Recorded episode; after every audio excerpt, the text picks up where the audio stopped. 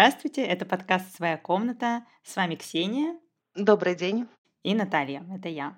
Мы продолжаем наш сезон психологический и парапсихологический. И сегодня мы будем говорить про женскую поддержку и женский круг.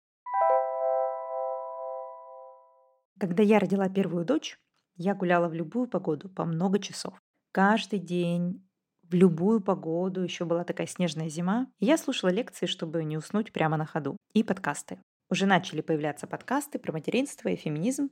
Так вот, в этих подкастах и изданиях, и всяких интервью было то, что меня не устраивало. Во-первых, одни и те же люди по кругу. Слушаешь подкаст, в нем авторка из журнала, в котором она берет интервью у того, кому она пришла на подкаст. Они все не выходят за рамки тусовочки, замыкаются друг на друге. Этот голландский штурвал очень быстро надоедает. Не только нет свежих героев, но еще и нет свежих идей. И мне откуда взяться? Темы одни и те же, и все эти темы размывают женскую повестку.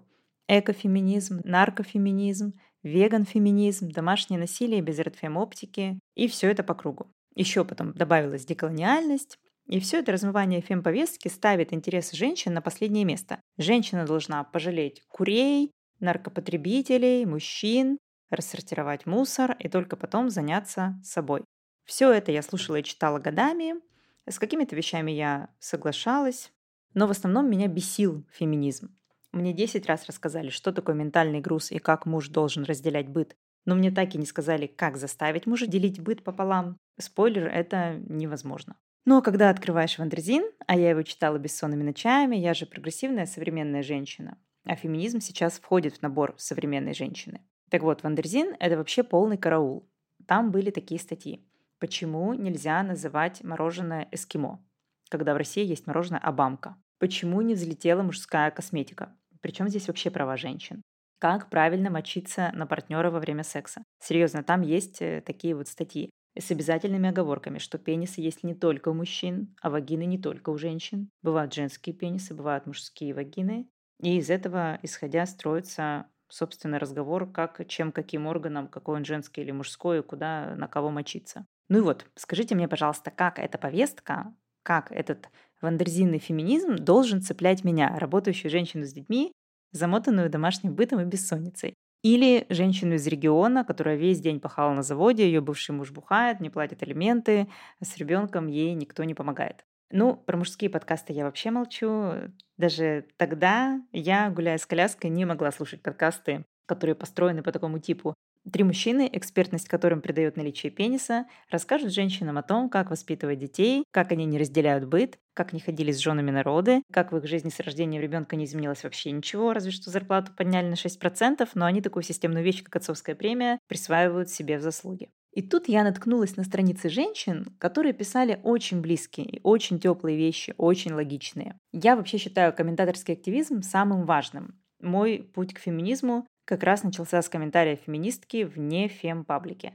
Это очень важно – стащить патриархальные пенсне с людей в привычных для них местах обитания. Кто-то одна, да, задумается.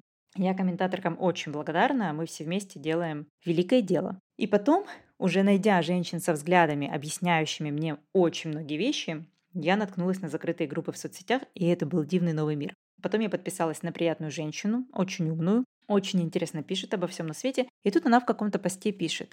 Мы, Радфем, считаем, что... И я такая, Радфем? Я думала, Радфем отстреливает мужиков по ночам или носит вязаные шапки в виде вагины на голове.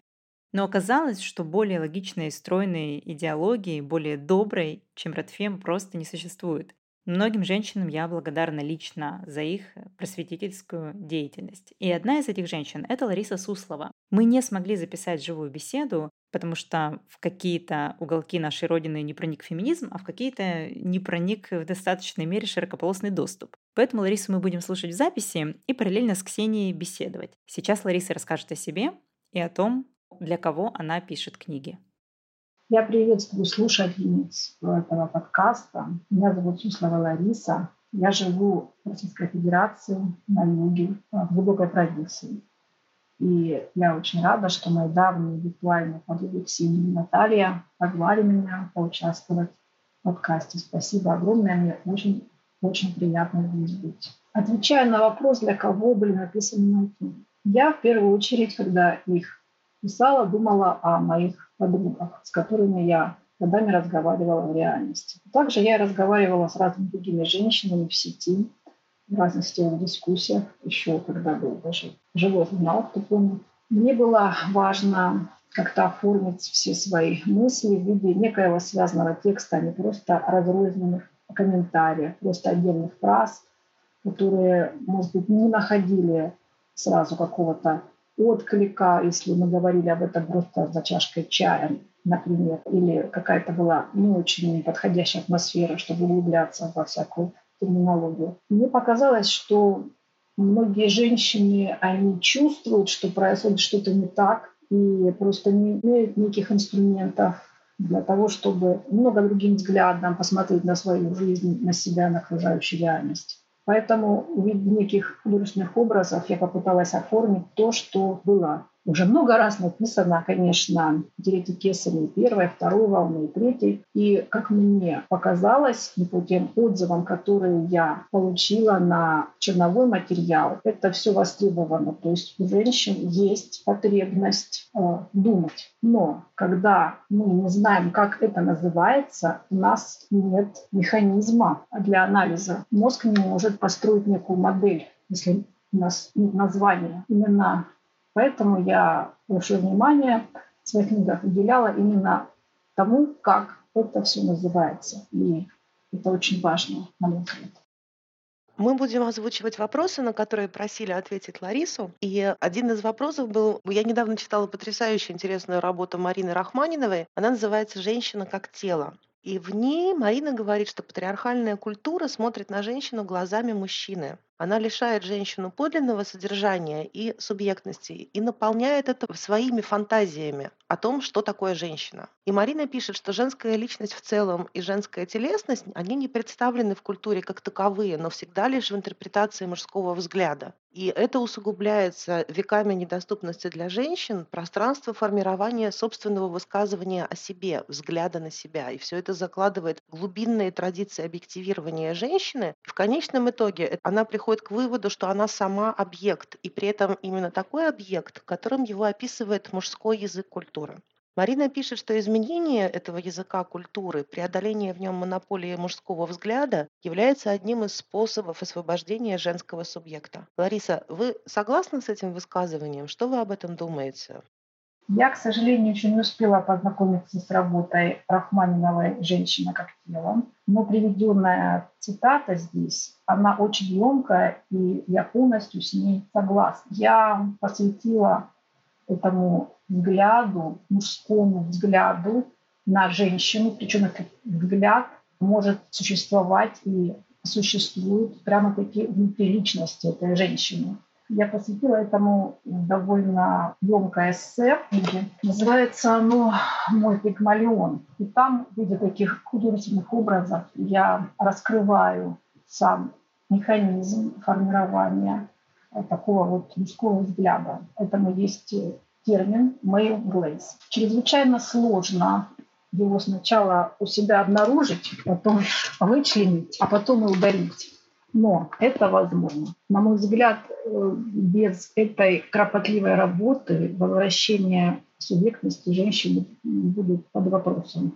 Вопрос был также о языке культуры и таким образом преодоление мужского взгляда. Я думаю, что действительно язык – это как раз то, что формирует наш понятийный аппарат. Поэтому крайне важно отслеживать, что и как мы говорим. Я столкнулась еще очень давно с тем, например, что употребление глагола в мужском роде происходит даже для обозначения таких специфических женских процессов, как роды и кормление грудью. Вполне могла ведущая, например, группы сформулировать то, как рожал. Для меня это, конечно, было дико, потому что я по умолчанию очень давно, даже уже не могу сказать даже сколько лет, стараюсь употреблять глаголы женского рода либо женскими местоимениями. По умолчанию. То есть для меня человек по умолчанию это женщина, ну потому что я женщина. И для меня очень важно вот эту вот точку фокусировки своего женского пола держать в голове. потому что это один из механизмов противодействия той патриархальной культуре, которая формирует с детства еще у девочки, которая даже, может быть, сама не говорит, но она слышит, как говорят окружающие. И то, что они говорят, уже формирует у нее определенные стереотипы, определенные цепи нейрональные. Переписать их потом, да, это сложно, но все возможно. Также мне очень помогало в отслеживании этого вот мужского взгляда внутри своей головы такой простой прием, как отзеркаливание. Причем я сейчас уже понимаю, что я применяла его прямо таки с детства. Абсолютно интуитивно и, естественно, это не находило никакого понимания в моем окружении. Как же это выглядит на практике? А, когда рассматриваешь какую-то ситуацию, либо чувства какие-то, нужно мысленно поменять пол всех участниц, независимо от их пола биологического, на противоположный. И посмотреть, что поменяется. Поменяется ли взгляд и отношение общества, поменяются ли свои чувства, станет ли подобное поведение или подобные чувства более или менее приемлемыми для этой ситуации. На самом деле такой прием, он очень прост с одной стороны, но с другой стороны он настолько явно демонстрирует двойные стандарты и как раз-таки мужской взгляд, сформированный внутри личности женщины, что часто применять его а может быть даже тяжело, так скажем.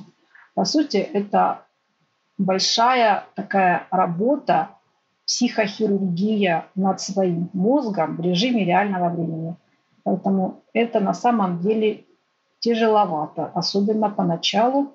Поэтому нужно очень бережно к себе относиться, если вы только хотите попробовать.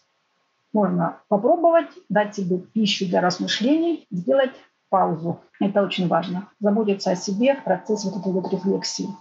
Потому что количество материала негативного, который будет обнаружен, он может быть очень большим. Мужской взгляд в культуре, в том числе интернализованный взгляд, когда женщина говорит, мне самой нравятся каблуки, мне самой нравятся болезненные бьюти-практики, хотя я как бы как женщина, это моя субъектность. На самом деле нет. Это интернализованный такой мужской взгляд, который женщина усваивает с самого детства. И как только появляется хоть какой-то женский нарратив, чисто женский, описывающий нашу субъектность, описывающий нашу личность, сразу начинается вопли про повесточку. При этом женщины, я напоминаю, половина населения. Но у нас все равно до сих пор очень мало нарративов о женщинах, и они сводятся к мужскому взгляду. Он не может увидеть женщину как субъектную личность. Получается, что женщина — это такой примитивный образ. Вот есть мать, вот есть любовница, да, есть Мадонна, есть блудница. И все эти образы, они имеют одно общее свойство. Они описывают женщину как второстепенное существо как приложение или к мужчине, или к детям. И у нас до сих пор, к сожалению, очень мало книг, очень мало фильмов, очень мало каких-то творческих высказываний, где женщина раскрывала бы свою агентность без упоминания отношений вообще. Про мужчин таких книг написаны буквально десятки тысяч. А книга, где женщина реализовывала бы себя, выступала как профессионалка да, в карьере, выступала бы как специалистка, раскрывала бы свой потенциал, добивалась своих мечтаний, да, своих желаний. И при этом там бы вообще, например, не было бы про отношения. Это даже вообразить сейчас сложно. Все равно в какой-то момент автор или авторка, они напишут, что вот у нее есть мужик, или там вот она родила детишечек. Книг, где этого нет, их практически не существует. Э, женщина это действительно общий человек. Считается, что общий человек это мужчина, но на самом деле это должна быть женщина. И, например, руководить странами тоже должны женщины, потому что мужской взгляд на мироустройство, на жизнь других людей очень-очень ограниченный. Это самое узкое ограниченное, что вообще существует. Потому что женщины, в отличие от мужчин, ухаживают и за мужем, и за детьми, и за, не знаю, кошками, собаками, уход за стариками, за инвалидами, весь ложится на плечи женщин. И женщины знают не только о своих потребностях, но о потребностях вообще всех. Всех полов, всех возрастов, любой страты, любой категории людей. Женский взгляд намного шире мужского взгляда. Плюс женщины вообще-то работают, они по полной участвуют в экономике, и женщины работают наравне с мужчинами, то есть они делают и знают все, что делают мужчины, плюс у них есть дополнительные знания. И поскольку у нас в основном мужчины у власти, из-за этого у нас запрет абортов, во многих странах. Или, например, бритвы мужские облагаются просто НДС, а тампоны облагаются налогом на роскошь, потому что мужчины думают, что пользоваться средствами женской гигиены – это роскошь. То есть до такой степени у них вообще непонимание. Мужской взгляд на женщин, он вот такой вот. Я тут готовила материалы для одного поста, и я наткнулась на значит, научная конференция по демографии. Почему так женщины мало рожают? И там фотогалерея, очень много фотографий, названия докладов, и я, значит, начала считать. Там было примерно 80 человек не участвовало, и в них было 5 женщин.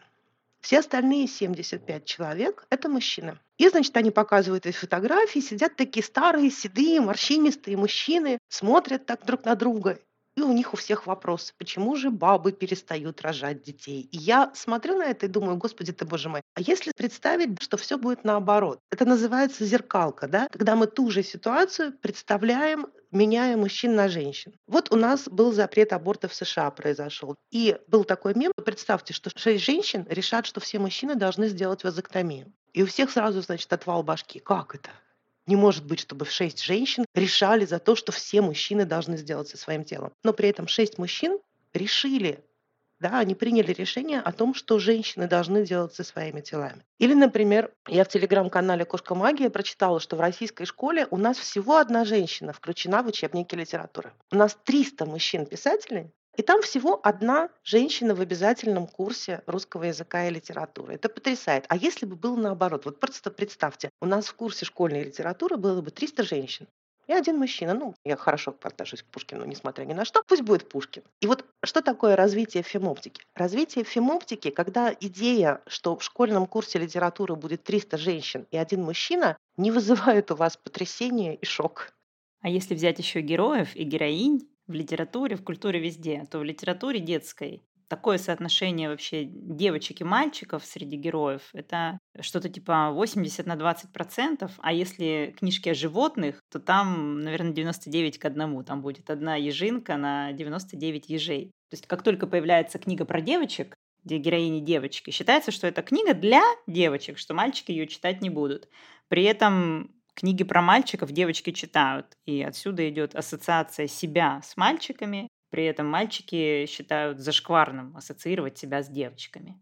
Если дети настолько рано усваивают гендерные стереотипы и все остальное, то во взрослом возрасте это вообще выбить из головы просто невозможно. Вот э, по поводу зеркалок есть такой паблик Man Who Has It All. Обожаю просто этот паблик американский. Они очень хорошо показывают, насколько различаются требования общества к мужчинам и к женщинам. И недавно Лиза Трасс вышла новость, будет премьер-министрессой, короче, премьершей Великобритании она будет. И паблик Man Who Has It All опубликовал какое-то интервью с ее мужем. И они обыграли этот жанр интервью с первой леди. Только тут у нас первый джентльмен, и они задали ему вопросы, которые обычно задают э, женам президентов. Как вы успеваете смотреть за домом и детьми? Или почему вы так распустились? Где вы купили этот пиджак? Каким блеском для губ вы пользуетесь? Кто делает вам прическу? Сколько это стоит? И это именно те вопросы, которые задают первым леди. Хотя первые леди — это тоже профессия. Они занимаются обычно всякой социалкой, всякой благотворительностью. Они ездят везде с мужем. У них еще часто из-за мужа спрашивают, потому что в нашей культуре принято винить во всем жену, что бы не сделал муж. И это на самом деле огромный объем работы, но у них спрашивают что-нибудь про прическу и блеск для губ. И это, естественно, выглядит совершенно нелепо, когда об этом спрашивают мужчину, и абсолютно привычно, когда об этом спрашивают женщину, которая занята делом. У меня, кстати, есть потрясающая история на этот счет. Я тут общалась с маленьким пятилетним мальчиком, очень хороший мальчишка, прекрасная мама у него совершенно замечательная. И мы разговаривали о книжках, и он сказал, что ему не нравится, он у меня увидел, у меня лежит Пеппи длинный чулок здесь, он сказал, что ему не нравится книжка про Пеппи длинный чулок, потому что главная героиня в ней девочка. И я говорю, ну хорошо, а я же женщина, я воспитана на том, как нам всегда говорили. Если ты читаешь книжку про мальчика, ничего страшного, он же просто ребенок. Ты как девочка можешь ассоциироваться с ним, с Томом Сойером, с Д'Артаньяном, да, с кем-то еще. Вот, и я ему говорю, ну подожди, ну она девочка, но у нее же интересные приключения, да, она там смешная, забавная. Он говорит, нет, я мальчик, и я хочу читать только про мальчиков. И его мама так была тоже поражена. Она говорит, подожди, милый, но ведь у тебя любимая книжка, которую ты все время читаешь, это цикл про Виолетту. Он говорит, да, но Виолетта там не главная героиня. Главный герой там мальчик с собакой. А Виолетта просто персонаж. Это прям реально очень умный мальчик, да, он в пять лет знает слово персонаж, я не уверена, что я знал. И мама говорит, подожди, но этот цикл книг называется там «Виолетта и то-то», «Виолетта и сё-то». А этот персонаж с собакой появляется там, может быть, в одной книге на 20 минут. Он говорит, ну и что? а он все равно главный, потому что он мальчик. И меня так поразило, да, что он такой еще маленький, и он воспитывается как бы такой равноправной среде. И мама его очень много для этого делает. Но при этом она не может перешибить массовую культуру, воздействие которой идет на этого ребенка буквально из всех утюгов. И он впитывает это неосознанно, он даже не осознает, что он говорит. Потом он вырастет, да, может быть, он изменит свое мнение. Но даже в пять лет он четко знает, что если он мальчик, то герой в его книжке тоже должен быть мальчик. Женщине такой роскоши не позволено. Лариса, ваша книга «Записки уставшей феминистки», она о том, как женщина пытается осознать себя, преодолевая двойные послания общества. И я в одном из отзывов на эту книгу прочитала такие слова. Читая опубликованные истории, понимаешь, насколько неодинаково женщины мыслят и насколько по-разному складывается их жизнь, но объединяет их та сложность, которая возникает при попытке втиснуться в навязываемое окружением представление и соответствовать чужим ожиданиям и жить не своей жизнью. И это же вопрос на самом деле о женской субъектности и самосознании. Насколько сложно ее осознать? Что может женщину к этому подтолкнуть? Что мешает и что помогает в осознании своей агентности? Я думаю, что, как это не парадоксально, но подтолкнуть, как правило, может лишь какая-то неудовлетворенность. Это как раз вот та тема, когда только фрустрация какая-то может заставить пойти в очень неприятную область, потому что мы все абсолютно воспитанные в патриархальном обществе носим в себе гендерную травму. У своя, у мужчин своя, но сейчас мы будем говорить о женской гендерной травме. И у абсолютного большинства женщин, которые никогда об этом не задумывались, никогда не рефлексировали, никогда не смотрели на себя через феноптику и на окружающую реальность, эта травма находится э, в стадии отрицания. И как же вот выйти из этой стадии отрицания? Иногда никак. Мой ответ такой, что иногда никак не выйти из стадии отрицания, потому что уровень фрустрации, который испытывает женщина, то есть неудовлетворенности каких-то своих потребностей, он может быть недостаточен для того, чтобы попытаться что-то поменять в своей жизни. Недостаточно. К сожалению, вот э, это такая тема довольно скользкая, да, когда часто достижения терапевтез, э, феминизма объясняют тем, что просто ну, им в жизни это не повезло, это не поэтому это вот, вот этим и занялись. Я слышала много разных грубых на этот счет высказываний, в том числе и в сети, даже лично. Ну что ж, э, да, действительно это так. Зачастую невозможно выпрыгнуть из ямы, пока ты сидишь там и считаешь, что вот так надо. И тут тебе нормально и удобно. Для того, чтобы даже попытаться что-то поменять у себя в голове, нужен какой-то импульс. И зачастую это может быть только фрустрация, когда потребности хронически не удовлетворяются. В этом случае есть некоторый шанс, что женщина захочет что-то поменять. К сожалению, зачастую уже это происходит в том возрасте, когда уже и ее возможности, и профессиональные, и по здоровью уже довольно-таки израсходованы на попытки там, создать счастливую семью, либо на детей. Я зачастую наблюдаю.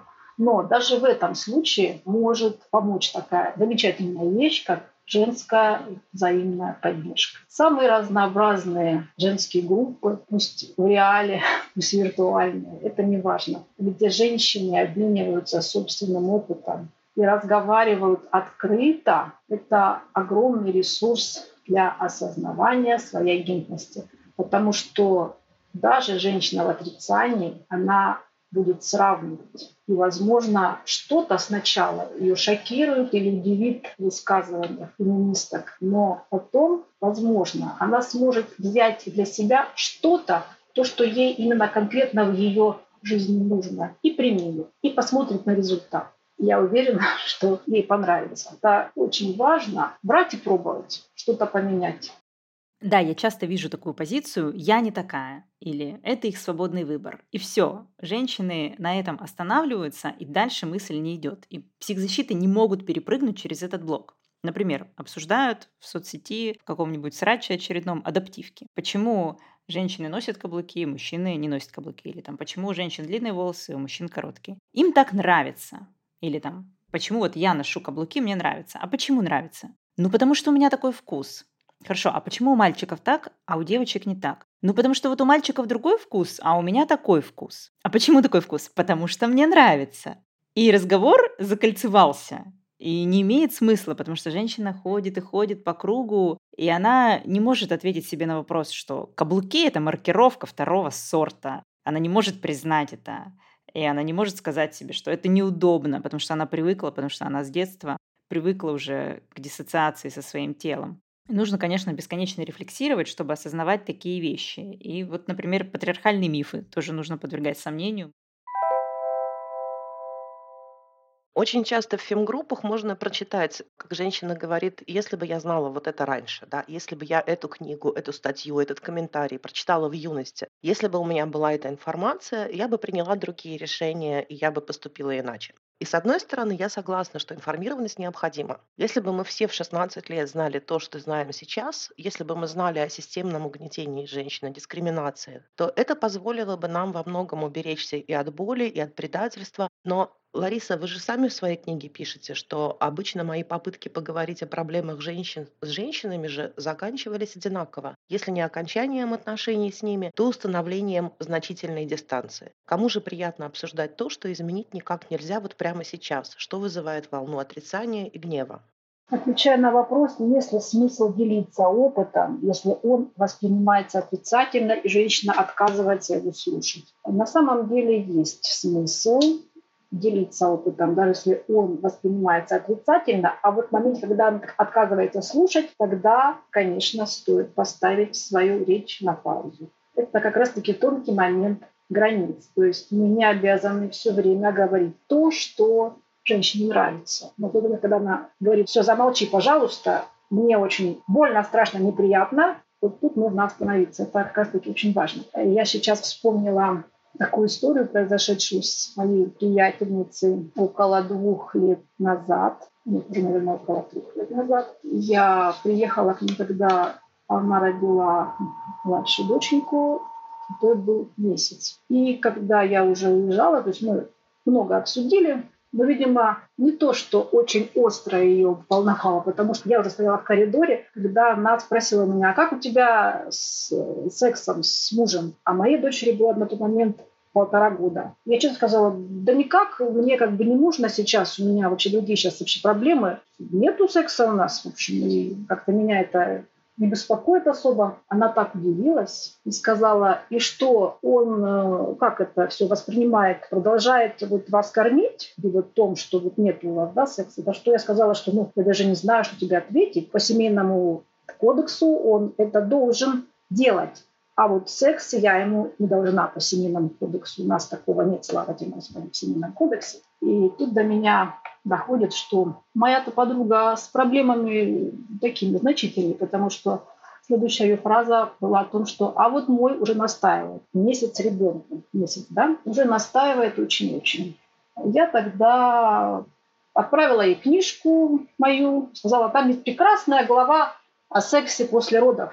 Она написана по результатам анализа очень-очень многих разговоров с женщинами и анализа ответа по данной теме в одном из сообществ в живом журнале. Я очень, кстати, благодарна тем женщинам, которые создавали и поддерживали эти сообщества, потому что это просто бесценный вклад женского опыта и, самое главное, женских реакций. Я просто читала, как не знаю, как роман, как детектив. И столько материала для анализа это мне дало. Это просто неоценимо. И эта глава, вот как раз-таки секс, она так и называется «А если секс после родов?». Там все и собрано о том, что происходит, когда женщина находится в уязвимости, как вдруг меняется к ней отношение отца ребенка там, или мужа, то есть что-то вдруг происходит. И зачастую это изменение в отношении как раз-таки выглядит как сексуальное насилие. А как мы знаем, насилие — это не любовь,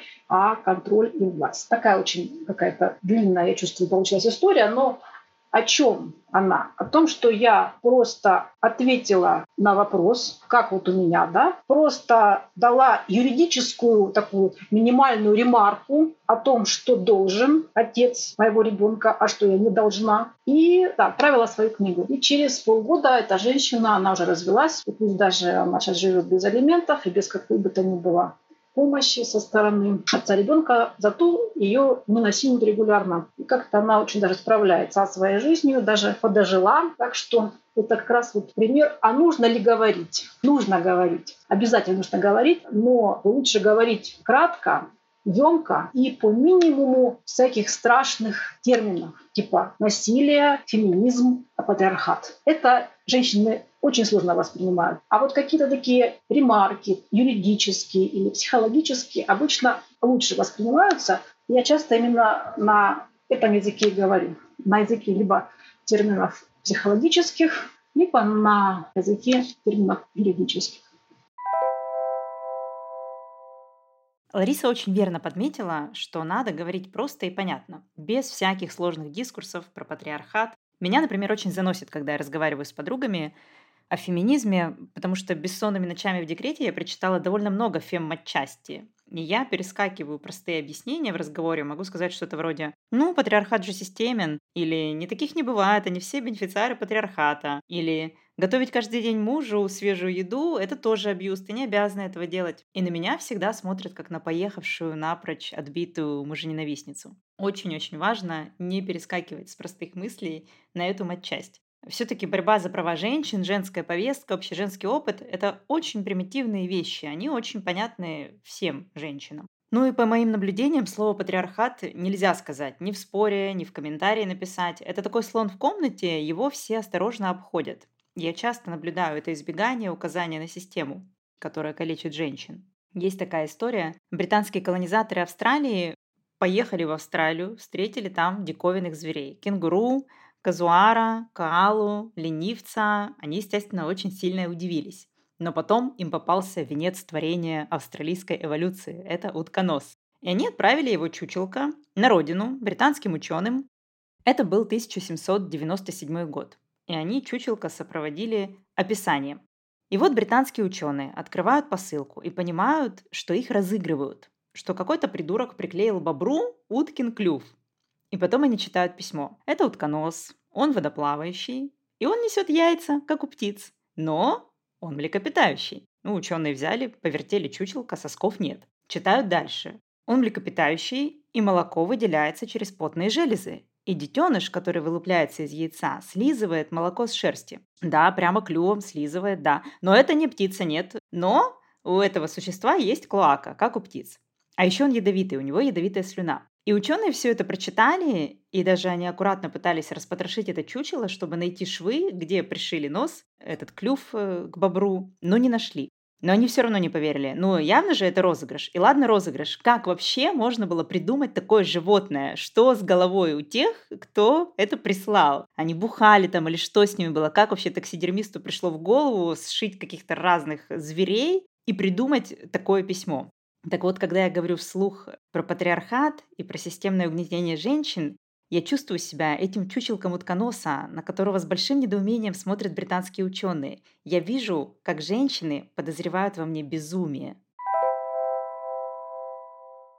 Для того, чтобы увидеть системность патриархата, нужно понимать, что она в принципе существует. Это вот как про утконоса. Пока ты не понимаешь, что он в принципе имеет право на существование, то первый раз, когда ты его увидишь, у тебя действительно возникают вопросы. А женщин всячески дрессируют на то, чтобы этой системности не видеть. Почему? Потому что нас обучают с детства, что все, что происходит не так, это наша вина. Мы недостаточно старались. Мы себя вели каким-то не таким способом. Почему мальчик получил пятерку, а ты получила четверку? Не потому, что мальчик якобы ему же в армию не идти, ему нужна хорошая оценка, а ты девочка, тебе достаточно четверки. Нам говорят, нет, милая, ты просто плохо старалась. Или, допустим, когда мы сталкиваемся с харасментом, с каким-то сексуализированным насилием, нам говорят, конечно, если бы ты вела себя правильно, с тобой бы ничего этого не произошло. И Получается, что женщина разделена. Она думает, что это с ней все не так, со всеми остальными все в порядке. И чем тут стал хорош интернет, мы получили возможность э, сравнивать свои опыты. Мы увидели, что эта проблема не в нас, проблема в системе. Почему так много всегда комментариев под постами да, о личном опыте, что вот ты сталкивалась с этим и с этим. Приходят женщины и говорят, слушайте, но у меня тоже это было, и я думала, что это только со мной что-то не так, что нормальные женщины в такие передряги не попадают. И тут мы сравниваем свой опыт и видим, что он общеженский. Это система, это не отдельные частные случаи. Лариса рассказала про секс. Так вот, я считаю, что надо почаще говорить о том, что секс не нужен. Вообще я запрещаю секс. Если еще кто-то занимается гетеросексуальным сексом, все, я вам запретила. Феминистки же постоянно что-то запрещают. Вот я запретила секс. Все, расходимся. Во всех тех же липфем подкастах и вообще в подкастах, и даже не феминистичных подкастах очень много всего про секс. У нас куча подкастов про секс. У нас э, вся реклама построена на сексе. Все фильмы, они про секс. Объективация, сексуализация, они просто гигантских масштабов достигли. И я думаю, что на самом деле надо как-то чаще говорить о том, что секс переоценен. Я поэтому буду здесь выступать как антиаморка, я не знаю, как это называется. Есть же полиаморы, есть там какие-нибудь моноаморы. Вот я антиаморка. Я запрещаю секс. Все, если вы не занимаетесь сексом, получите штамп э, «Одобрено Наташей». Лариса, в вашей книге одна из женщин, рассказывая свою историю, она замечает, что механизм внутренней мизогинии– это пример травматического расщепления личности. Внутренняя мизогиния опасна тем, что является одним из механизмов женской социализации, а значит формирует базовые свойства личности и неотъемлемые ее части, которые необходимы для выживания и встраивания в патриархальный социум. И мне очень отозвалась эта мысль, понимание мизогинии внутренней как психологической защиты, которая нужна женщине, которая ей необходима для выживания, когда у женщины нет ресурсов на то, чтобы осознать свои травмы и нет времени их исцелить. Но как мы можем работать со своей внутренней мизогинией? Отвечая на вопрос, как мы можем работать со внутренней мизогинией если это, по сути, один из механизмов выживания в патриархальном социуме для женщины. Должны ли мы прямо-таки вот полностью от нее избавляться или не должны вообще? Что мы должны, в общем-то, делать? Да, и кому мы должны? Ну, конечно же, никому, кроме самого себя. Ну, и еще нашим детям до совершеннолетия. Вот, только вот это и все, и больше никому. Все остальное, все, что я должна делать, написано в налоговом кодексе, а не делать в уголовном все остальные там мужчины, женщины и все прочее, это уже как бы вторичность. Мизогиния, возвращаясь к теме, что же это такое вообще, да? Именно внутренняя мизогиния как инструмент контроля над женщиной. Очень важно осознать для начала, что она есть у каждой. У каждой женщины, независимо от степени, скажем так, ее рефлексии, продвинутости, сколько лет у нее психоанализа через фемоптику, через там, любую другую оптику, обязательно будет этот очаг. Мы все продукты патриархальной культуры, поэтому мы никто не избежала вот этого формирования у себя в личности, этого очага внутренней мизогинии. Что мы можем сделать? Мы можем его увидеть, осознать, это дело непростое, сразу говорю, потому что те защиты, само по себе это защита, но и она такая, еще прикрыта некими щитами. Типа все нормально здесь вообще. На самом деле это часть личности, все хорошо. Таким образом мы встраиваемся в социум, все, в общем, прекрасно. Как можно попытаться заглянуть через эти щиты и посмотреть в лицо этой мизогинии внутренней? А что делала я? Могу только рассказать. Я анализировала, во-первых, то есть это можно делать через логику, можно через тело, можно через эмоции. Как я это делала через логику? Я анализировала все мои действия на предмет пользы либо вреда для себя лично. Вот прямо вот для себя лично.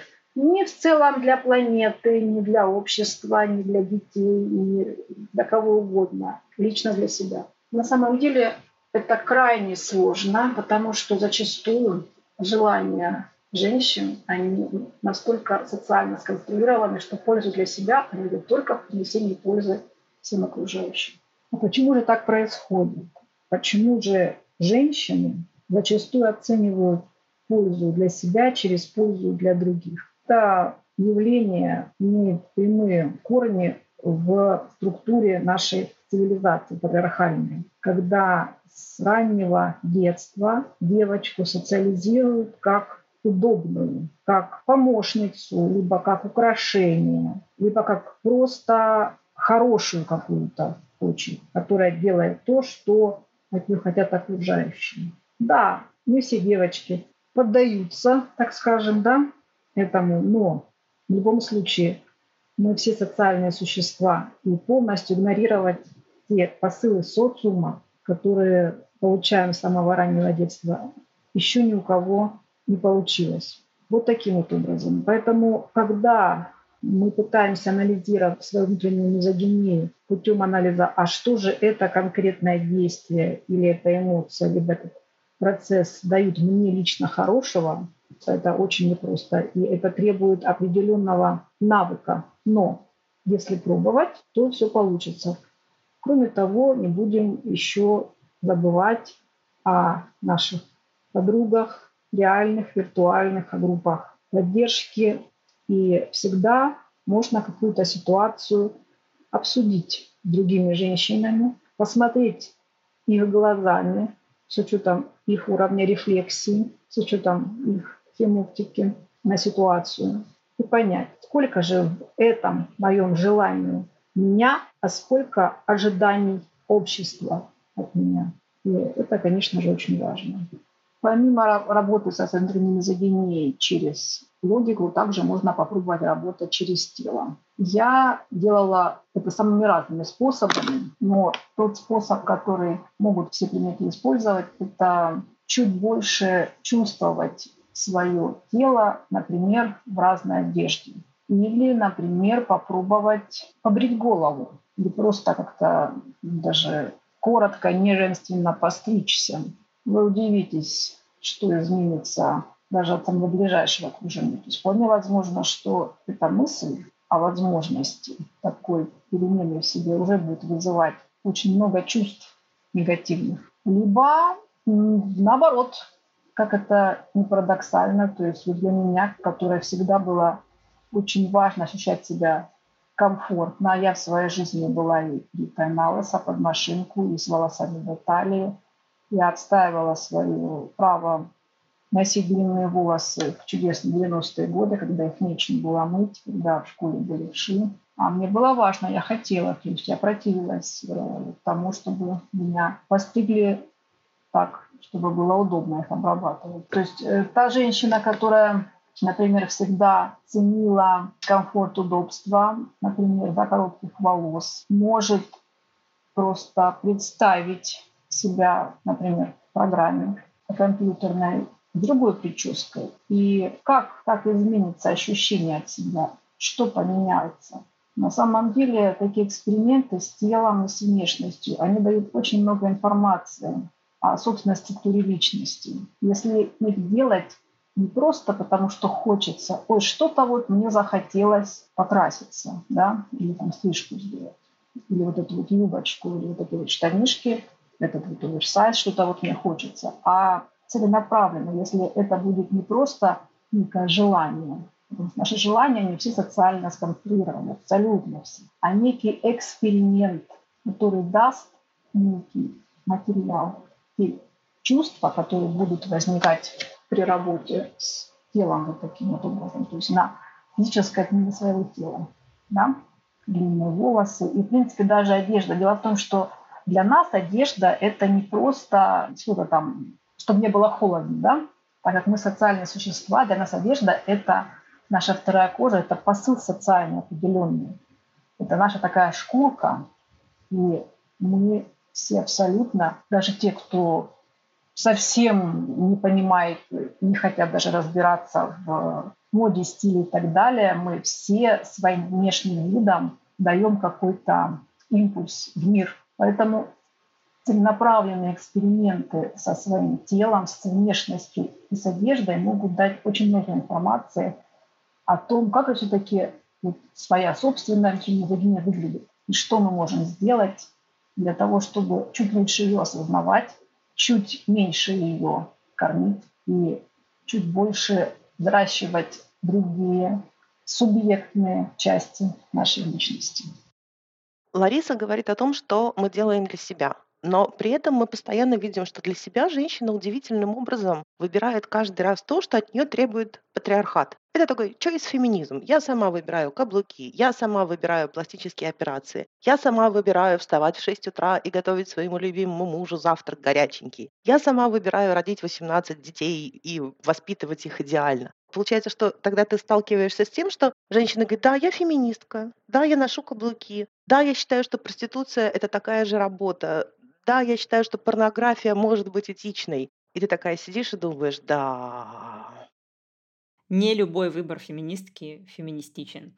Мне вообще нравится, конечно, эта логика, что вот если я феминистка, я ношу каблуки, значит, каблуки феминистичные. И мой кот тоже феминист, и мой парень феминист, и мой сосед-алкаш по лестничной клетке тоже феминист. Ну, я же феминистка, значит, и он феминист. Но да, всегда эти выборы жутко патриархальны, и правило номер один не нужно феминизму поддерживать то, что уже поддерживает патриархат. Не нужно защищать патриархальные практики. Вот я слышала про феминизм выбора, что есть феминизм. Как говорят, что феминизм нужен, чтобы одобрять выбор женщины. И вот если женщина выбирает рожать детей, то феминизм ее поддержит. Или если она выбирает карьеру, феминизм ее поддержит. Но женщина, которая рожает детей, да, она не нуждается, этот выбор конкретный, он не нуждается в поддержке феминизма. Ее в полный рост поддерживает патриархат. Не то, что поддерживает, от нее требует патриархат рожать. И сейчас вот у нас child free собираются запретить. Это очередная, конечно, тупая пока формулировка в законопроекте. Я не понимаю, что именно они собираются делать.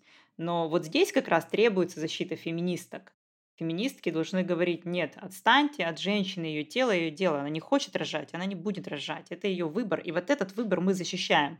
Но когда у нас пытаются запретить child-free и вовсю продвигают рожайку, требовать от феминизма защищать выбор рожайки, ну как-то нелепо, потому что феминисток три с половиной женщины, и у нас э, никакой власти, кроме дискурсивной, нет. А патриархат имеет всю власть и весь ресурс у мужчин у патриархата, это значит у мужчин. И защищать эти патриархальные выборы никакого смысла не имеет. И, кстати, мне всегда нравится, насколько точно и четко патриархат и члены патриархального общества улавливают вот эту разницу между выбором для себя, когда женщина его делает, и между тем выбором, который ей диктует патриархат. Например, с Бритни Спирс такая интересная история была. Вы знаете, что она очень долго находилась под опекой своего отца, была фактически недееспособна, ей даже не разрешали книжку себе купить, да, или кроссовки там лишние купить. А теперь она вышла из-под этой опеки наконец-то, и она живет свободной жизнью. И все начали писать, вот, она публикует в Инстаграме свои обнаженные фотографии. При этом Бритни с самого детства, да, с самого начала своей карьеры, она публиковала такие фотографии. У нее все клипы, все фотосессии, они очень сексуализированные, на ней там или очень мало одежды, или она настолько обтягивающая, что нет места воображения. И всем это нравилось. Все говорили, да, она такая прекрасная, мы это будем поддерживать. Это были очень популярные клипы. Почему ее хвалили? Потому что она раздевалась для мужского взгляда. Теперь, когда она выпускает свои фотографии в Инстаграме, это фотографии обычной женщины, да, без какой-то там фотошопа, без кучи техники, без правильного света. Она просто такая увидела себя, подумала, какая я классная, и сфоткалась, и выложила. И все говорят, все, вот это ужасно, она сошла с ума. То есть, когда она публиковала фотографии с еще более минимумом одежды, она с ума не сходила, потому что это было приятно мужскому взгляду. Когда она стала публиковать фотографии, на которых она сама, да, сама для себя, это субъектная женщина, Патриархат сразу такой, нет-нет-нет, это неправильно, она безумная, мы должны это запретить. Она очень четко понимает вот эту разницу, все ее чувствуют. И мы видим, насколько на самом деле свободный выбор якобы не свободный. Ты можешь раздеваться только для того, чтобы ублажить взгляд мужчин. Для себя ты раздеваться не можешь. Давайте еще послушаем Ларису, что она говорит об этом. Я работаю с чувствами. Понятно, что чувства будут возникать и в первом случае, когда мы работаем через логику, и во втором, когда мы работаем через тело. Но также можно экспериментировать, моделируя и создавая свои эмоции, свои ощущения и вне этих двух концепций. Каким же образом? Первое, что мне приходит на ум, это чудесный флешмоб, который проводился много лет, каждый год в рамках разных фемгрупп. Этот флешмоб назывался «Скажи мужчине нет», потому что автоматически очень часто на любое обращение мужчины к себе женщины автоматически, опять же, я повторюсь, выдают реакцию обслуживания эмоционального, бытового, сексуального. И вот этот флешмоб «Скажи мужчине нет» всегда, каждый год вызывал очень много эмоций у участниц. Они делились своими переживаниями в постах. Это было очень интересно. Естественно, мы должны в первую очередь заботиться о своей безопасности во время такого эксперимента и, и впоследствии позаботиться о том, чтобы у нас было время и пространство для некого переваривания вот этих эмоций, которые мы получаем. Совсем, конечно же, не обязательно отказывать всем и во всем, как мы понимаем, да? Но в виде эксперимента это иногда очень интересно. Дает много информации о себе и о тех реальных на самом деле отношениях, которые существуют. Потому что зачастую оказывается, что некие отношения, они поддерживаются только женщиной. И на любой отказ, предположим, мужчина реагирует крайне негативно, в общем-то, оказывается, что никакие отказы слышать не хочет, не может, превращается в капризного трехлетку и так далее. Так что эксперимент этот, конечно, безопаснее проводить с теми, с кем нет эмоционально близких отношений, но иногда полезно и с теми, с кем они есть. Потому что это хороший тест на самом деле. Помимо этого чудесного флешмоба, как еще можно протестировать свои чувства на предмет внутренней мизогинии. У меня большой опыт работы психологической по самыми разными методиками, в том числе с методиками, где используются образы. И я думаю, что любая женщина, которая имеет хотя бы небольшой, ну, от полугода, скажем так, опыт психотерапии с использованием образов, уже может это делать самостоятельно. Когда мы создаем некое пространство безопасное, спокойное, просто внутри своей личности что-то представляем, это уже идет определенная работа. Внутри этого образа мы можем делать что угодно. Это как раз-таки очень важно. И те эмоции, которые мы получаем, тоже могут быть материалом для анализа. Но не только. Зачастую во время вот этих представлений происходит так называемый инсайт, понимание, не только понимание, но и прочувствование. Иногда даже происходит переписывание какого-то опыта травматического. Это тоже очень важно. Для нашего мозга не существует прошлого, настоящего и будущего. Любая травма, если она не прошла через инсайт, она остается там навсегда. Очень важно не хранить это просто как клад или свалку, а время от времени делать такую ревизию всего того, что хранится в наших закромах, и вытаскивать на свет. И может оказаться, что те действия, решения, эмоции, желания, которые мы испытывали, погружаясь вот в какую-то ситуацию, это как раз-таки было проявлением нашей мизогинии, когда женщина принимала решения, которые на самом деле не шли ей на пользу. Они шли на пользу окружающим, но не ей самой. Подытоживая этот длинный спич по поводу внутренней мизогинии, я бы хотела что еще сказать. Не нужно в процессе этой работы жить иллюзиями, что вот сейчас я все проработаю и будет у меня счастье. На самом деле этот процесс понимает всю жизнь. Так как это ядро формируется абсолютно внутри каждой женщины, внутри личности каждой женщины, то для того, чтобы оно просто там было как-то безопасно, зачастую требуется много времени и много усилий. Не нужно слишком сильно погружаться, если это вызывает зашкаливающую боль. И, конечно, мы всегда должны принимать свои ограничения. То есть, что мы все можем сделать самостоятельно. Зачастую для помощи нам потребуется какая-то помощь профессиональная. И я все-таки бы хотела пожелать каждой из нас встретить ту свою психологию с оптикой, с которой будет комфортно, приятно, полезно, эффективно и безопасно работать. Выбери женщину – это как раз-таки тема, э, которую сейчас я буду освещать. Лариса говорит о принципе «выбери женщину», а мы предлагаем этот принцип усилить. Надо по умолчанию становиться на сторону женщины. Есть такой принцип патриархальный «шершеля фам» – везде искать женщину. Так вот, этот принцип нужно переделать на «шершелем», искать везде мужчину. Мужчина всегда виноват.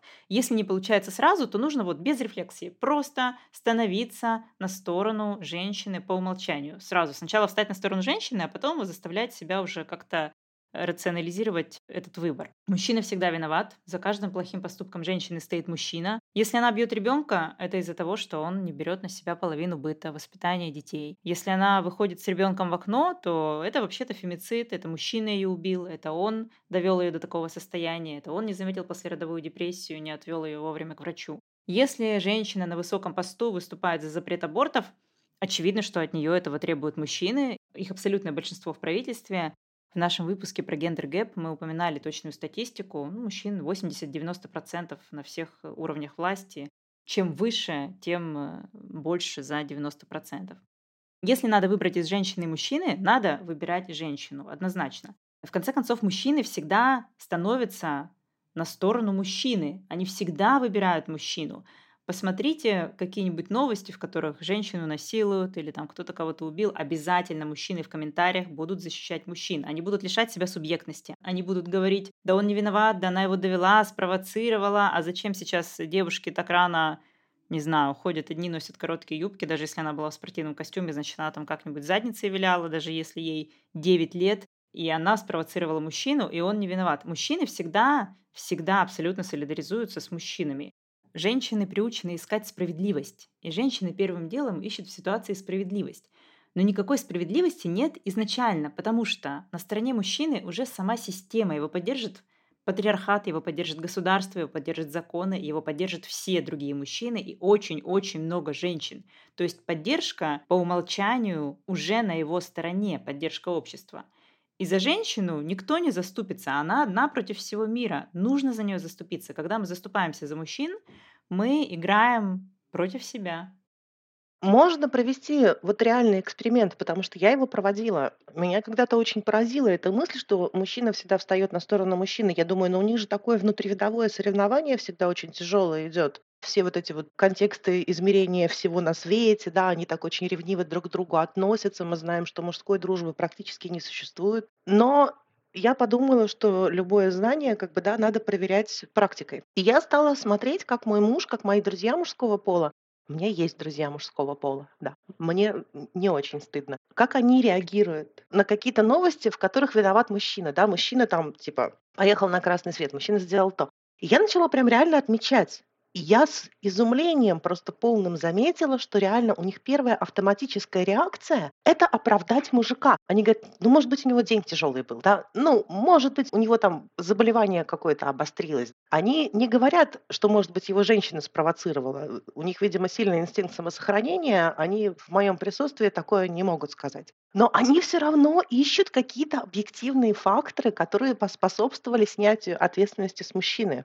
Это поразительно, и это умные люди. И я им потом говорю, слушай, а ты вот вообще замечаешь, что ты каждый раз неосознанно, да, у тебя прям первая автоматическая реакция. А они такие, слушай, говорит, да, типа, а у женщин, говорят они мне, разве такого нет? И я понимаю, что внутренняя мизогиния, в которой мы все воспитаны, она не позволяет женщинам становиться на сторону другой женщины. Что когда мы видим какую-то такую ситуацию, у нас нет вот этого естественной реакции оправдать ее. Для того, чтобы она появилась, нужно себя воспитывать, нужно очень много рефлексировать. Я вижу, да, что когда ты этим занимаешься, то реально оно становится второй натурой абсолютно. Я такая, как мужик. Что-то случилось с женщиной, мусоровоз сбил ее детей, а где был отец? Отец где был? Это его дети, он такой же родитель, как и мать. Она была уставшая, она была замотанная, может быть, у нее было плохое настроение, может быть, она болела, может быть, у нее ковид был. Да, и она все равно потащила детей гулять. Где был отец? Почему он не брал на себя обязанность эту?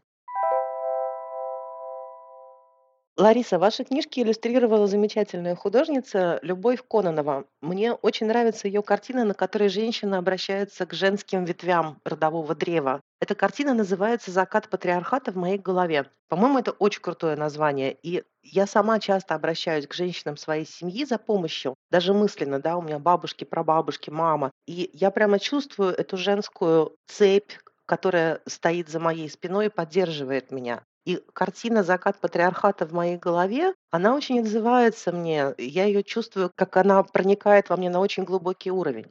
Насколько для вас ценен опыт ваших женских корней, вашей женской взаимодержки и женского круга? Да, картина Любы «Закат патриархата» в моей голове, она, конечно, очень диагностична, очень символична, просто великолепна. И когда я смотрела на нее, вот эта вот лысая женщина пришла, дереву, пол дерева мертвое, и для Любы пол дерева мертвое – это женская часть. А мужская такая вся цветущая, плодородная, прям вот все хорошо. Это ее личный опыт, ее личные корни.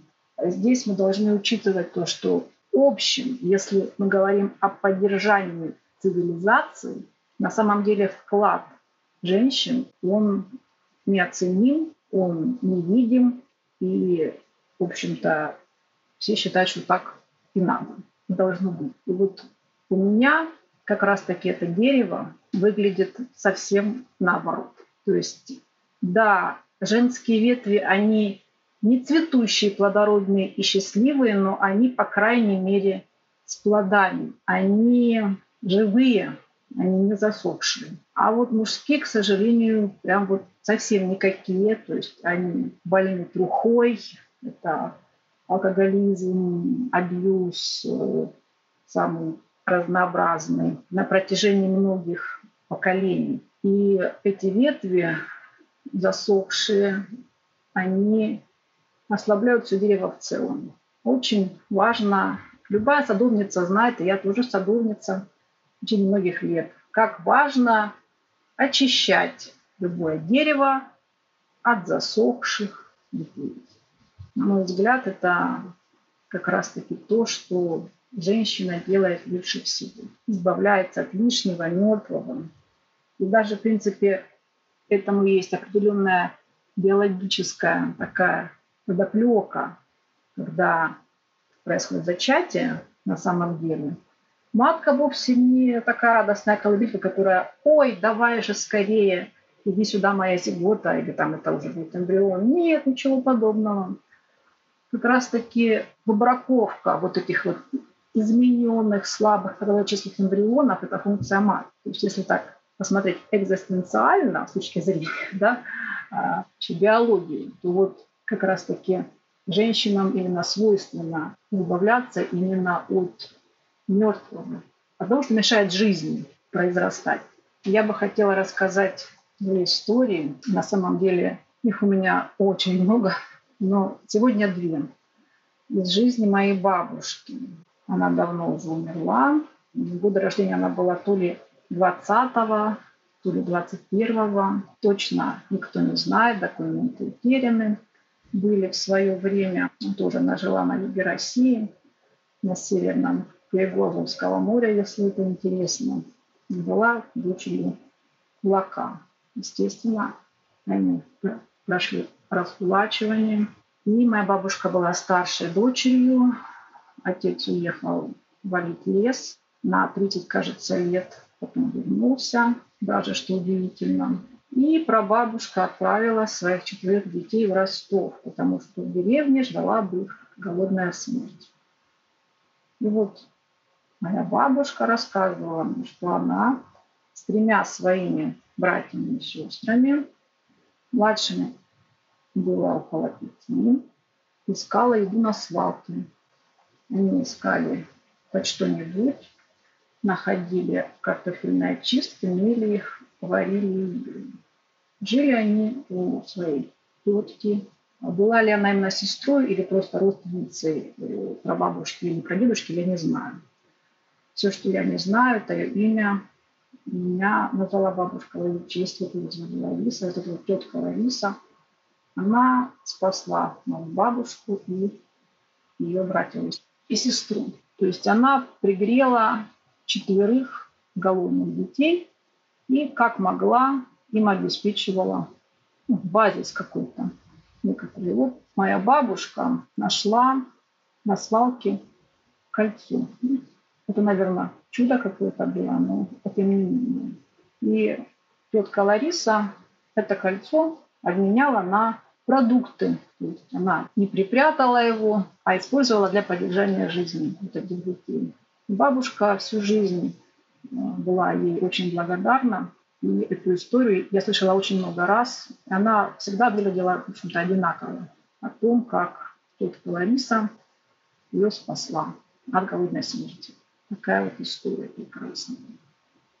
И вторая история, которую я хотела рассказать, о том, как, опять же, моя бабушка, будучи матерью моей мамы, столкнулась с очень серьезными сложностями в виде моего же дедушки который очень сильно пил, он не работал и бил их. И гонялся по двору с топором в белой горячке. Развестись и уехать у бабушки не было возможности. Она не могла оставить мать. У кого-то из родственников закончились родственники, так тоже бывает.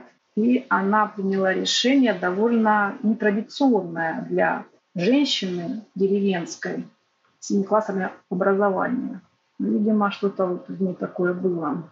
Она приняла решение лишить его дееспособности. Несколько раз он уже лечился в психбольнице по поводу алкоголизма. Да? Даже не с первого раза, а со второго это получилось.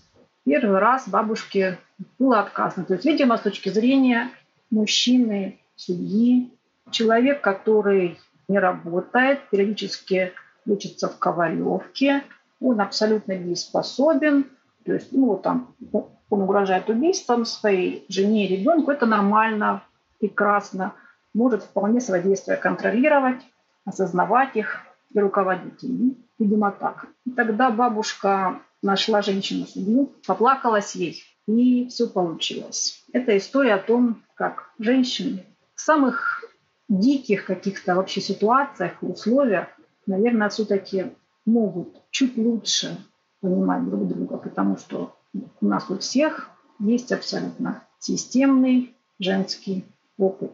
Так что я очень благодарна этой неизвестной мне судье, которая фактически она обезопасила мою мать, мою бабушку, потому что никаких других вариантов такого преступления, в общем-то, не было. Так что, ну, говоря о взаимной женской поддержке, мне бы хотелось в первую очередь какие же делать акценты. Да, мы можем и должны выбирать женщин, потому что это наиболее безопасно.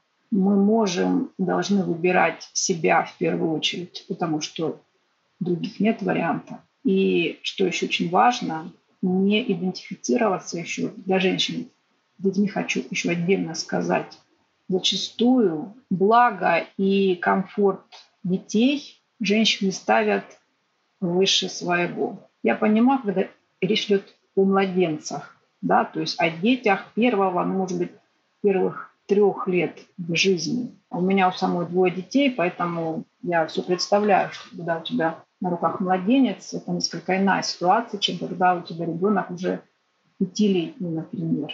Но даже в случаях, когда есть очень маленькие дети, не всегда мы можем полностью обеспечить вот то, что бы хотелось. И тогда очень важно признать свои ограничения. Например, да, я хотела такое прекрасное, замечательное детство с, своему ребенку, но что-то пошло не так. То есть не хватает ресурсности, там отец ребенка оказался ну, тем, кем оказался, таким образом себя проявляет вот сейчас, когда женщина в уязвимости, значит, стоит расписаться в том, что не получилось. И начать в первую очередь, опять же, возвращаясь опять к теме да, мизогинии, подумать о себе в первую очередь. А кто я, а что я и как мне, в общем-то, дальше себя как личность поддерживать. Потому что идентификация себя с детьми – это та ловушка, на которую женщины очень сильно ловятся. И как раз это очень выгодно той системе, которая есть. Во все времена дети доставались государству бесплатно. Их выращивают женщины. 99,9% за счет своего времени, жизни, эмоций, ресурсов. Даже если на это они получают деньги от мужчин. Деньги нельзя есть, деньги не превращаются сами в разумных, здоровых, полноценных граждан. Это очень важно понимать хотя бы для себя. И если хотя бы каждая женщина вот свой этот труд бесплатный, да, она увидит, что на самом деле она делает, то станет очевидным, что труд по поддержанию живых ветвей этого дерева, да, плодоносящих, это полностью труд женщин. Я бы хотела, чтобы хотя бы мы сами это видели и осознавали. И на любое возражение, что «а что ты там такого делаешь?», просто перечисляли по пунктам то, что сейчас я озвучила. Что сами по себе дети, как, как трава, как грибы, не растут.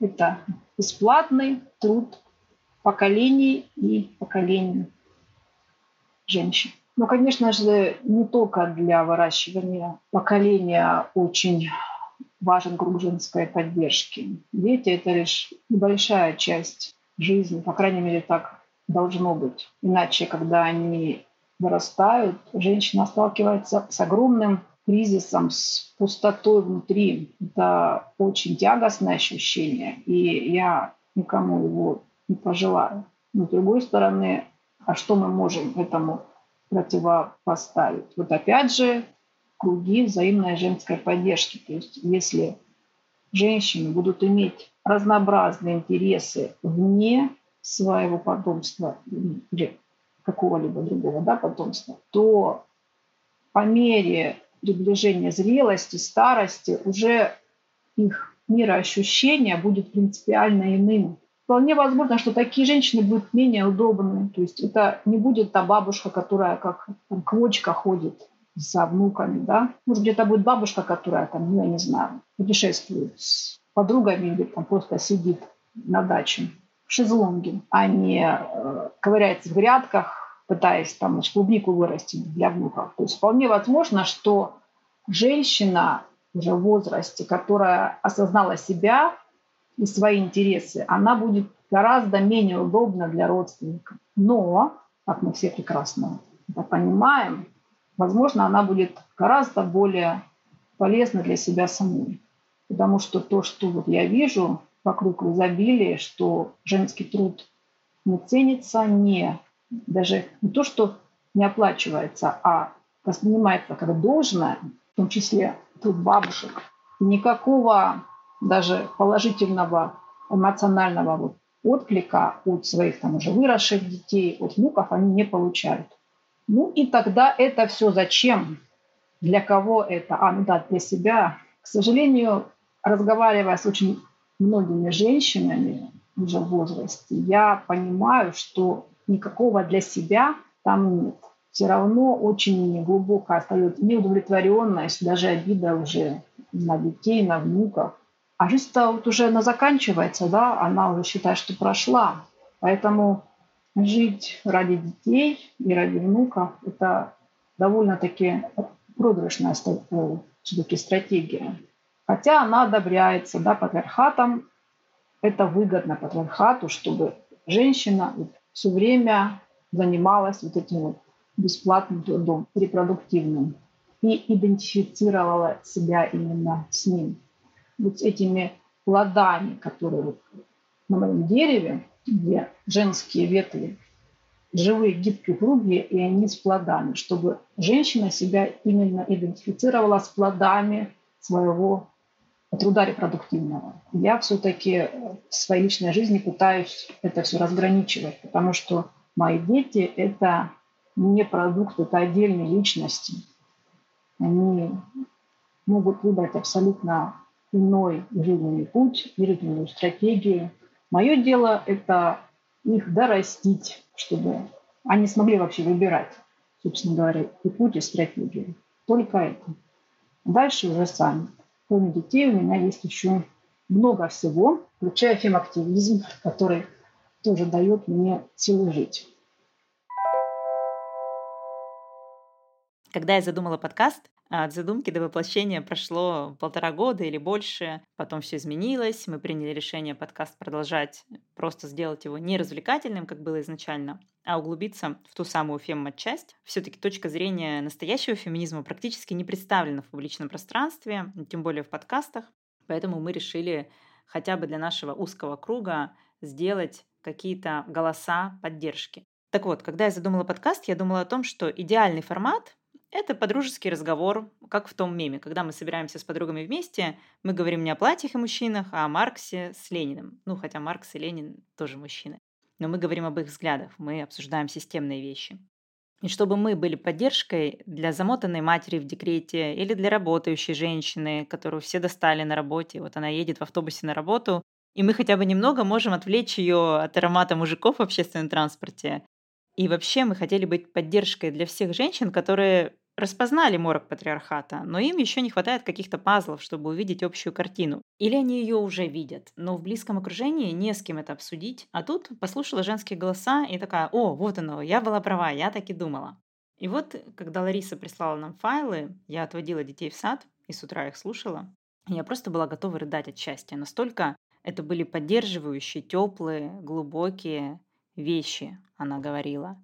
Я, конечно, не сомневалась, что она интересно очень ответит на наши вопросы. Я же начала выпуск с того, что ее комментарии были очень большой поддержкой для меня и, наверное, для многих женщин. Но было очень-очень круто услышать ее вживую. И на следующее утро я снова отводила детей в сад, и снова переслушала Ларису, и снова всплакнула. Не потому, что я такая сентиментальная. Вообще нет. Просто до меня очень туго доходит, и второй раз я расслышала какие-то новые поддерживающие слова в этих записях. Я очень надеюсь, что и этот выпуск, и наш подкаст в целом будет поддерживающим для женщин. Действительно, мы много говорим о том, что нужно на то или иное явление посмотреть через фемоптику. А что же это такое, собственно? Это какая-то призма или линза, или, может быть, это прицел? Даже не знаю. Для меня всего-навсего это некая модель, математическая модель, такая же, как и, например, разные модели психологические или социальные. Можно на любое явление посмотреть с разных сторон. И для меня фемоптика – это точно такая же модель реальности. Как-то вот недавно, разговаривая с подругами, я сказала, что верю в три вещи, которые мне помогают выживать. Это психоанализ, феминизм и свобода воли. Феминизм – это именно фемоптика, да, которая позволяет любое явление или ощущение, или действие разобрать с точки зрения фемтеории. Мы имеем один пол, мы имеем другой пол, и мы имеем иерархическую структуру. И вот в рамках этой структуры иерархической между ними и происходит взаимодействие. Разумеется, это не единственная модель реальности. Но когда мы ее применяем наравне со всеми остальными, это очень обогащает наше понимание, очень, что происходит. Самое главное, что делать. Потому что если мы не видим вот этих вот основных узлов, за которые можно там зацепиться и там их как-то там распутать или какую-то другую создать еще структуру альтернативную. Если мы этого не видим, если мы слепы, то так все и останется. То есть, если мы не понимаем, что существует эта иерархия, да, патриархальная, она существует в целом в мире, во всех странах, даже там, где, казалось бы, уже все проблемы решены, все равно есть какие-то еще недоработки. Ну, а о всякой там Африке или Афганистане там, или Иране даже говорить мы не будем. Да? Там вообще все очень печально. Да что уж там. Даже вот недавнее голосование да, в Америке, когда фактически после его в половине штатов могут быть запрещены аборты, ну, для меня это просто вообще как-то дико. То есть 21 век, а люди обсуждают, как заставить женщин вынашивать детей, которые они не хотят вынашивать. Для меня это просто какое-то вообще средневековье. Так что еще очень много всех проблем есть и социальных, и как бы а в целом, да, таких мировых. И если на них смотреть с точки зрения фемоптики, то очень много видим. И хотя бы внутри собственной личности мы можем какие-то создать точки и опоры противовес этому. Так что фемоптику я люблю, использую, применяю. Сейчас уже автоматически, то есть много лет вот этой рефлексии, и это все делается автоматически. Для тех, кто только начинает, всегда можно прийти в фемгруппу и спросить у других женщин, что они думают по этому поводу. Потому что когда уже лет 10 объясняешь одно и то же, со временем как-то так выгораешь, но все равно какие-то формулировки, они становятся такие более четкие, более емкие, и все равно они помогают. Мы часто говорим, что нам нужна фемоптика. Нужно смотреть через фемоптику. Давайте посмотрим через фемоптику. Что это такое? Зачем она вообще нужна? Она нужна для того, чтобы увидеть эту систему. И часто очень феминистки говорят, что как только ты ее увидела, ее развидеть невозможно. И это правда. Пока мы воспринимаем вещи дискретно, мы думаем, что это вот просто такие частные случаи. Каждая отдельная женщина просто переживает какой-то свой experience. У нас нет никакого общеженского опыта, потому что мы все очень разные. Но мне кажется, что нас реально объединяет то, о чем вот говорили комментаторки, читавшие книгу Ларисы что нас всех объединяет то, насколько сложно нам вписаться между требованиями общества к женщинам и нашей реальной женской сущностью. И мы все должны это делать. Это и есть тот самый общий женский опыт. Общество налагает на нас некоторые гендерные стандарты, некоторые гендерные стереотипы, и мы должны им соответствовать. И нам очень сложно это сделать.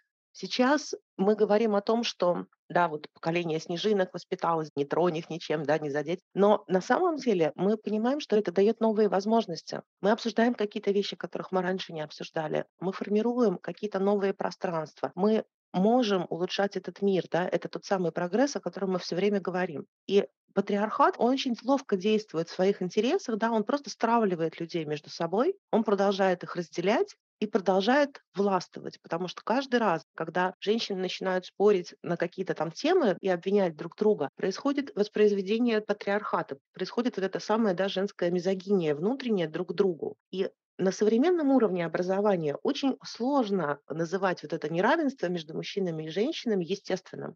Мы видим, что оно неестественное, что оно поддерживается массой всяких законотворческих инициатив, стереотипов. Да? Есть целая система вот этих долженствований, которые сцеплены друг с другом и которые погружают женщину все глубже в угнетение. И мы видим, что это не природное состояние общества. Да? Женщина от природы не должна быть служанкой мужчины. Это иначе. Но мы можем это обсуждать, и каждый раз, когда мы начинаем это обсуждать, мы видим, что патриархат начинает все ужесточать. Вот женщины пошли на работу, да, стали зарабатывать много денег. Мы вам запретим аборты, потому что нефиг. Вот женщины выбирают не рожать или рожать в какой-то определенный момент, когда они сами посчитают нужным это делать. Что мы делаем? Мы запрещаем стратегию child-free. Мы сами не понимаем, правда, что это значит, да, но мы на всякий случай запретим, чтобы баба голову даже не могла поднять. И мы видим, что Сейчас личное богатство, да, личные какие-то возможности, они есть у 1% из 99 процентов населения. И этот 1% – это богатые белые цисгендерные мужчины.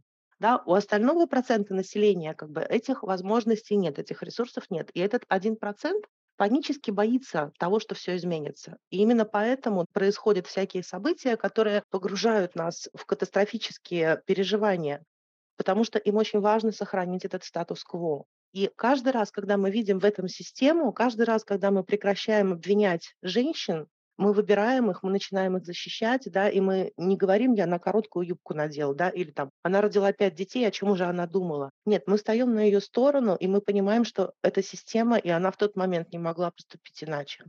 И тогда это и называется фем-оптика. Видеть эту систему и рефлексировать над ней. Спасибо, что нас послушали. Сегодня с нами была Лариса, авторка книжек о феминизме. Мы очень рады, что она согласилась к нам прийти. Мы надеемся, что вы тоже рады были ее и нас послушать. До следующего выпуска. Всего вам доброго.